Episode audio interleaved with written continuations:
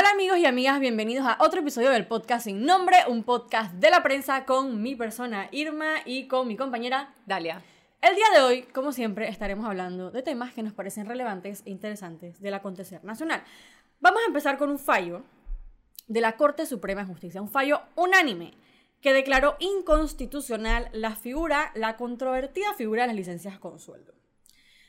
Esta figura se contempla en la ley de descentralización, ¿verdad? Y fue demandada en septiembre de 2021 por el abogado Roberto Ruiz Díaz, quien coincidencialmente también es la persona que solicitó la revocatoria de mandato del alcalde José Luis Fábrega. Entonces, Roberto Ruiz Díaz, el abogado, demanda por inconstitucional esta figura de licencias con sueldo y efectivamente el, el Pleno de la Corte Suprema de Justicia falla de manera unánime y establece que la licencia con sueldo se trata de un privilegio, por lo tanto no es constitucional, ya que la Constitución declara que no habrá fueros ni privilegios. Entonces, esto viene de toda una bola de cosas bastante interesantes. Ahora mismo hay 30 alcaldes de la República y 172 representantes que tienen licencia con sueldo. La licencia con sueldo es para los representantes, para sus suplentes, para los alcaldes y para los vicealcaldes. ¿De qué trata? Bueno, fácil. Cuando una, un funcionario público tiene un empleo, se lanza a un puesto de elección popular, básicamente pasa a ocupar el cargo de elección popular y sigue recibiendo la, la, el, sueldo, sueldo, los ingresos de su cargo pasado, aunque no esté trabajando. Y eso la Corte Suprema de Justicia declaró que pues claramente es inconstitucional porque tú tienes que trabajar por tu dinero y tienes que desempeñar el cargo por el que estás designado. Cabe resaltar que el, o sea, la, como que este fallo de la Corte viene pocas semanas después de que incluso en unas modificaciones que se le intentan, porque hace poco se, se, pasó en primer debate un paquete de modificaciones a la ley de descentralización y hubo todo un tirijala Esto fue en la sobre Comisión este de tema. Asuntos Municipales. Ajá, que divide, que preside Javier Sucre, quien es un representante, o sea, quien sal- también salió electo como representante y como diputado, sin embargo su hermano ¿Quién ocupa es su cargo. figura interesada? Exacto. Ellos Sí. estaban reformando la ley de descentralización. En un inicio habían eliminado la figura de licencia con sueldo. Y de repente, bueno, no de repente, ahora vamos a hablar de qué pasó por detrás. De repente, eh, la, vuelven a introducir la figura de licencia con sueldo. Es curioso porque esta reunión, este cambio, esta modificación se da después de que representantes se reunieran con el presidente de la Asamblea Nacional, Cristiano Adames, porque les eliminaron los gastos de movilización.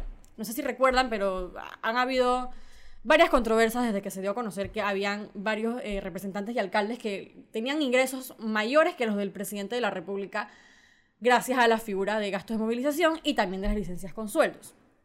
Entonces, ellos se reúnen con, con el diputado Cristiano Adames, que es el presidente de la Asamblea Y con la Nacional. diputada Yanibel Y con la diputada Yanibel Abreu. Y salen bastantes declaraciones ese día de que, de que, hay que los representantes necesitan dinero, que ellos van a seguir eh, apoyando, etcétera. Cabe recalcar que la figura de gastos de movilización se eliminó a través de una circular de la Contraloría General de la República el 3 de marzo. Y curiosamente, en la circular que eliminan los gastos de movilización, eh, el Solís declara que ellos van a poder seguir usando las licencias con sueldo siempre y cuando estas sean consideradas constitucionales. Y bueno, unas semanas después sale el fallo de la Corte Suprema de Justicia que lo declara inconstitucional. Claro, como que él ya sabía más o menos lo que venía y sabía que eso se estaba ventilando dentro de la Corte Suprema de Justicia. Efectivamente. Entonces es como otro, otra, otro momento en el que las autoridades locales reciben como este... O sea, se les pone un freno como a este tipo de ingresos que tenían, porque sí, pasaba que había autoridades locales que ganaban un salario por ser autoridad local, ya sea alcalde o representante, gasto de movilización, un gasto de representación, dietas Y- por reuniones, porque a ellos les pagan por cada reunión de consejo municipal o consejo provincial, etcétera, más una licencia con sueldo. Eh, uno de ellos, eh, famosamente, es el alcalde de Colón, Alex eh, Lee. Alex, Alexis, Alex Lee.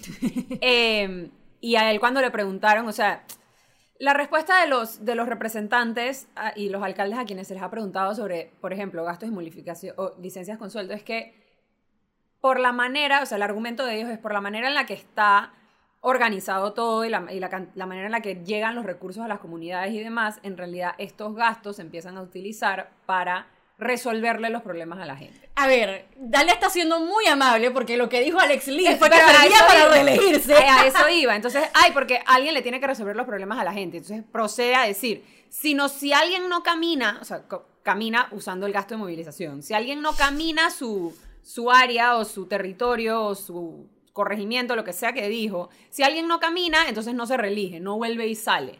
Entonces, ajá, ellos lo dicen como que no, es que nosotros somos los que le resolvemos el problema a la gente. Es decir, la gente se acerca a las juntas comunales y dice, mira, me pasó esto, necesito ayuda. Algunos dicen, ah, nosotros usamos el gasto de movilización y todos nuestros ingresos para ese tipo de cosas, lo demás no alcanza. Y encima, a la vez, está claro y queda evidenciado que lo utilizan para hacer proselitismo de, de algún tipo. O sea, ya sea porque te movilizas para hablar con la gente en busca de la reelección dentro de tu circuito o porque activamente estás utilizando esos fondos para proselitismo. O sea, una o la otra. Claro, y, creo que aquí ninguna de las dos cuestiona el hecho de que las juntas comunales tienen necesidades Sí. y que para eso están las juntas comunales precisamente para pues, Y- resolver los problemas de la comunidad. Pero estos gastos de movilización y estos gastos de representación no están fiscalizados para asegurarse de que se estén utilizando de esa manera. O sea, básicamente hay que simplemente creerle Es la palabra, creerle la palabra al representante o al alcalde de que él está diciendo que, ah, es que él usa ese, ese ingreso, que realmente ese ingreso es para él, porque está bajo su nombre, de que lo están usando, como dice Alex Lee, para picaduras de culebra. Sí, en realidad nos dimos cuenta de cómo, o sea, toda la información Contraloría, eh, co- como que desglosó la información por distrito, se la entregó tras una solicitud de información del abogado Ernesto Cedeño a la propia Contraloría, donde decía, ok, ¿quiénes son los, o sea, cuánto ganan los alcaldes en concepto de salarios? Y bueno, la Contraloría se los dio todo en un cuadro, y bueno, hemos reportado bastante en la prensa, son millones de dólares al año, eran millones de dólares al año en el pago de gastos de movilización y gastos de pago de representación. 3.9 millones anuales específicamente en el pago de estas licencias. Y Eso es de las licencias con sueldo, Ajá, sin embargo, exacto. no de, lo- de los gastos Ah, de movilización y todavía. que es más. Entonces, ajá, estas personas que tienen licencia con sueldo, ¿dónde trabajan? La gran mayoría trabajan en el MINSA y en el MEDUCA.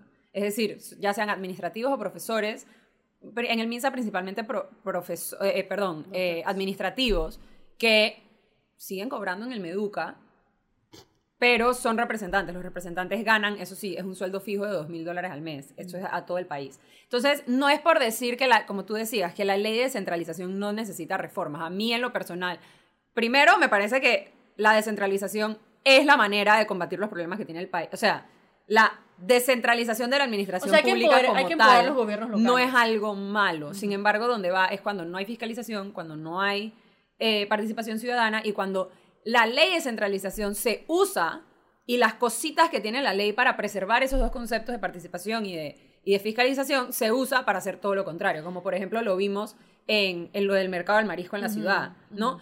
Tiene que haber por participación ciudadana 25 personas en la consulta. Sí, no, como- o sea, como que, ¿sabes? O sea, hay modificaciones, pero lo que se espera es que las modificaciones sean para mejorar el funcionamiento de los gobiernos locales para que puedan responder mejor a sus ciudadanos y no para mejorar la calidad de vida de la persona que está a la cabeza del gobierno local. Entonces, en relación a esto, Eliezer Montenegro, quien es eh, de la Coordinadora Nacional de Representantes, básicamente amenazó diciendo que van a haber alcaldes y representantes que van a renunciar a sus cargos porque él dice que dos mil dólares mensuales no alcanzan para resolver a la gente. Claro, incluso lo que dijo, en- o sea, ahí dijo para resolver a la gente, pero también durante ese, eh, o sea, en ese periodo que dio declaraciones, también mencionó que es su salario. O sea, que estas, per- que digo, sí, estas personas ah, claramente, o sea, si tú ganas dos mil dólares como representante y tú tienes un salario de 1.600 dólares que te entra todos los meses sin tú tener que ir a trabajar, evidentemente tú vives con 3.600 dólares. O sea, Claro. para ponerte un ejemplo. Y es cierto lo que él dice de que esos salarios probablemente están comprometidos en préstamos, en hipotecas, en pago, en Como los de cualquier Como ciudadano. los de cualquier ciudadano. Donde está mal es, hacer- es considerar que esa figura es intocable. Y que bueno, yo soy representante, pero yo vivo de un salario que me pagan. Es lo que no. Para nada. Y, te puedo entender que de repente van a haber ciertos corregimientos que sean muy grandes, que, que de repe- de repente al representante le pueda tocar un ingreso eh, mayor, pero de vuelta debe ser reformado en la misma ley y tratando de hacerlo siempre en aras de, que, de mejorar los gobiernos locales. La respuesta de los internautas a esta amenaza de Eliezer Montenegro fue bastante directa, fue, bueno, pues renuncien. y hasta la fecha absolutamente ninguno ha renunciado. Creo que es importante destacar en este caso la importancia de los ciudadanos que se han atrevido, que han dado el paso de interponer recursos legales, por ejemplo, el abogado Ernesto Cedeño, que fue el que pidió la información de cuánto estaba ganando cada alcalde y representante, y del abogado Roberto Ruiz Díaz, que fue quien presentó la demanda de inconstitucionalidad, porque sin este tipo de acciones no tendríamos eh, estos resultados. Y también me parece bastante interesante que la Corte Suprema de Justicia, de hecho, se haya pronunciado, Pronunciado. porque, bueno, no es que tenga la fama de, ni de rápida ni de efectiva, pero en, en este caso definitivamente que lo, lo logró, pues, por decir así. Ahora hay que ver como que cómo se, cómo se efectúa el fallo, ¿no? O sea, a partir de qué mes van a dejar de recibir las licencias con sueldo, Sí. etcétera, etcétera, etcétera. Sí, y si va a ser una cosa de que cada entidad va a ser la encargada de eliminar esas licencias, si, va- si le va a tocar a la administración Meduca eliminar como que por su propio, ¿sabes? Como que cómo se va a dar la la implementación, o sea, en claro. la práctica, ¿cómo, ¿con qué se come eso? Pues, o sea, como que eso cómo se ve. Y Em, bueno, seguiremos esperando que algún representante o alcalde renuncie porque ahora no tienen ni gasto de movilización sí. ni licencia con sueldo. Sí, eh, en un año a un montón de gente se le ha recortado su ingreso por miles de dólares, pues. Sí. Y no solamente a ellos, a muchas otras personas por pandemia. por Sí, decir claro, claro, lo que- a eso voy. Así que únanse al club, por decir así. Pero sí es bastante interesante y penoso la manera en la que trataron de usar el proyecto de ley de descentralización para tratar de eh, arreglar este, esta problemática que tenían con los gastos de movilización. Y bueno, no le salió bien porque la Corte Suprema de Justicia se pronunció.